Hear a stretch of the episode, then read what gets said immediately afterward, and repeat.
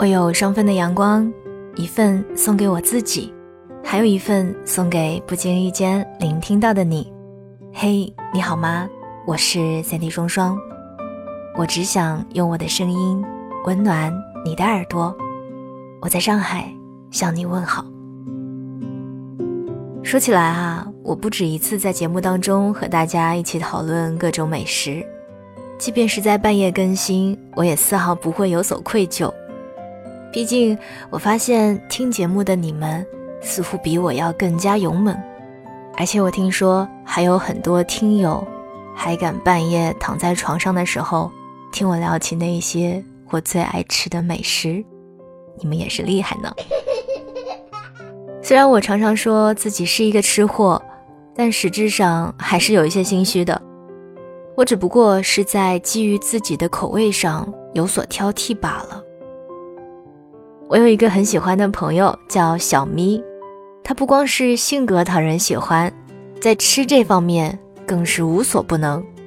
每次只要我有约，不知道要去哪里吃喝玩乐时，只要告诉他我的方位，他就会给到我最精准的定位。无论是我们生活的区域，还是其他区县，甚至是上海周边，都很难有问到他的时候。所以偶尔我会觉得。它比很多生活 APP 要好用很多，毕竟可以私人定制呀。作为一个在上海生活了三十年的上海人，说到这里，难免有一些惭愧啊！我竟然还没有一个成都姑娘熟悉自己的城市。好吧，喝一口可口可乐压压惊吧。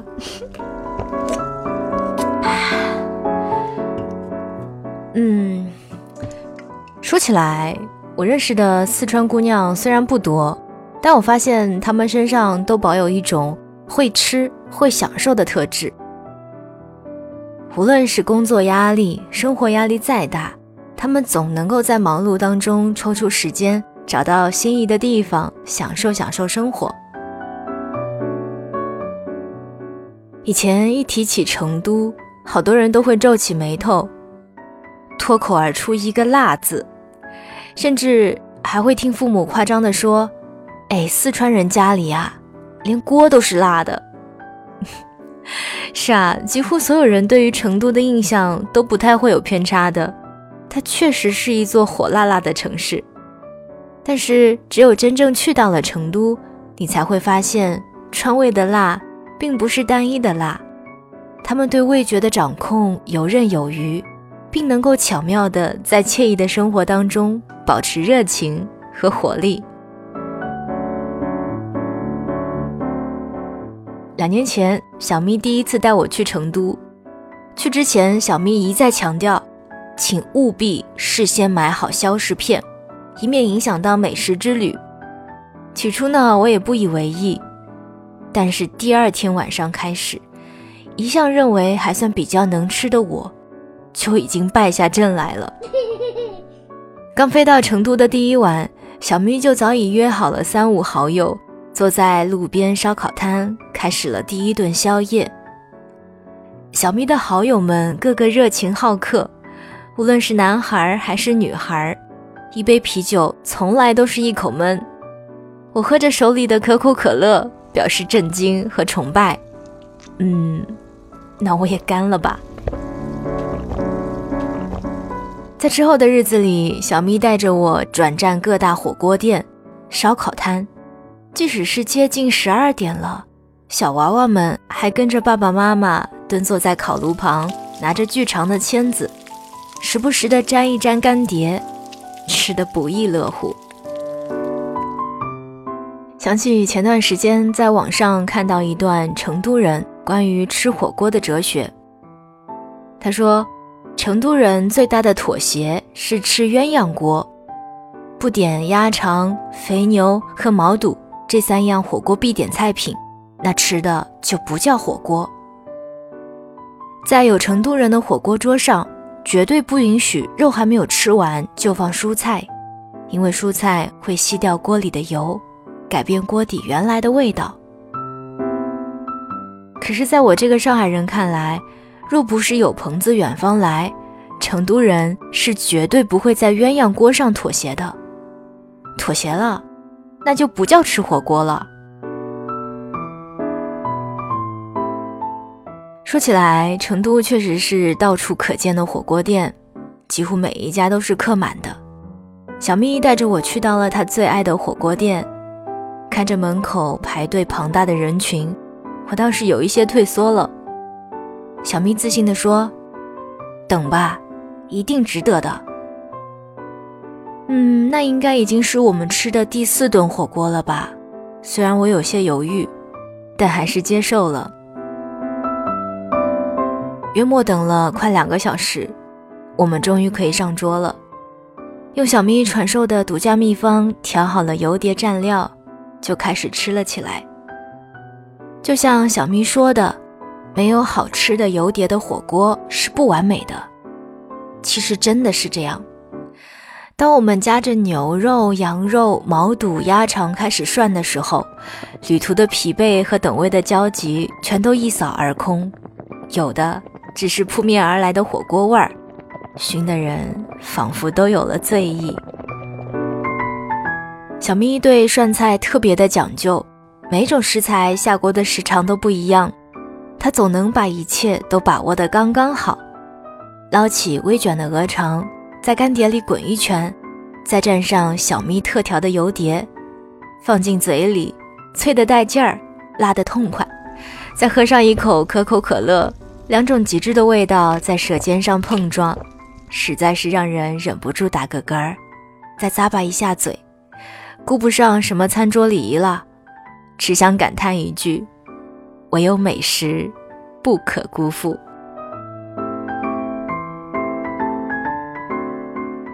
那一刻，我突然明白了为什么小咪说等待是值得的，即便所有的火锅都叫做火锅。可是每一家火锅的底料和食材都不相同，每一家都有自己的个性和对味觉的追求。就像有一天小咪带我们去到的小饭馆一样，看似所有的菜都是同样的辣，可是入口的一瞬间，你会发现各种不同的香料结合在一起，就赋予了每一道菜不一样的灵魂。所以我说，成都人在吃上的讲究，是永远不会妥协的。吃完火锅，小咪随即带着我们转场去喝酒。成都最不缺的就是小酒馆和民谣吧。我们去的那家小酒馆稍显漆黑，台上的驻唱歌手戴着一顶鸭舌帽，让人看不清他的脸，一边弹着吉他。一边安静的唱歌，一曲民谣结束，又是一曲。天花板上的灯光随着音乐的节奏缓缓地转动着，让人卸下了平日生活里所有的疲惫和烦恼。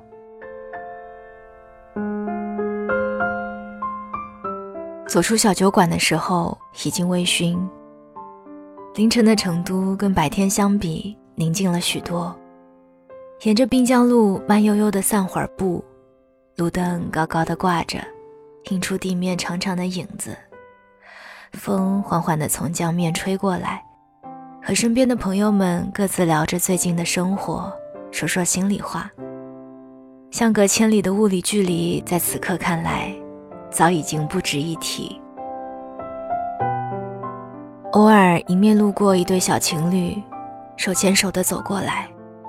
男孩子帮女孩子背着包，两个人用地道的成都话说着小情话。时光慢悠悠的，仿佛可以就这样慢慢的老去。说到这里，我想起我曾不止一次的在成都街头见过男孩蹲下来给女孩系鞋带，动作中带着一种熟练的自然和宠溺。也是。成都的男孩子似乎有着与生俱来的浪漫天分，宠媳妇儿对他们来说是一件有面子的、值得骄傲的事情。可能这也是成都人的幸福指数那么高的原因之一吧。成都是一座来了就不想走的城市，这句话真的是不夸张的。如今时隔两年，我依旧对成都念念不忘，尤其是在高压力下工作了很长一段时间，或者是心情特别不好的时候，就特别想去成都待上几天。因为我始终记得小咪说的：“生在成都，活在成都，活得畅快是最重要的事。”成都不只是成都人的成都，它是所有喜欢美食和自由、懂得享受和生活的人心中永远的景观城。吃狼牙土豆可以没有蒜，但一定要加折耳根。冰粉摊的老板从来不会吝啬多加一些小料。热闹的公园，无论春夏秋冬，都会响着广场舞专用歌曲。麻将馆里总有利落的叫牌声，还有路边经常排着长队的、布置简陋但味道诱人到不行的小吃摊。于他们而言，生活并非一定要分秒精确狂奔向前，亦可调慢而行。有时候，等待也是一种狂欢。成都是炸土豆和折耳根搭配的油而不腻，也是火锅和可乐搭配的刺激又和谐，是敢拼敢闯的人生信念，是随性但不将就的生活态度，是千万美食，也是百态人生。我是三 D 双双。我只想用我的声音温暖你的耳朵，我们下一站再见。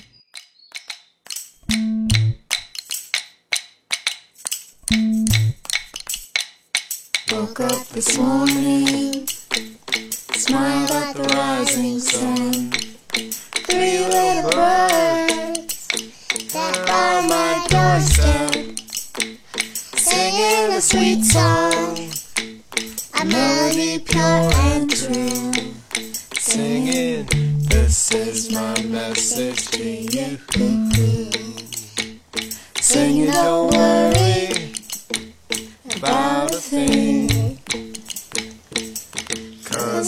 little thing It's gonna be alright. Sing Singing, don't worry about a thing. Cause every little thing is gonna be alright. Woke up this morning, Woke up this morning smiled at the rising sun. Smiled at the rising sun. Three little birds, Three little birds by my doorstep, by my doorstep. Singing a sweet song, a sweet song. melody pure and true, singing.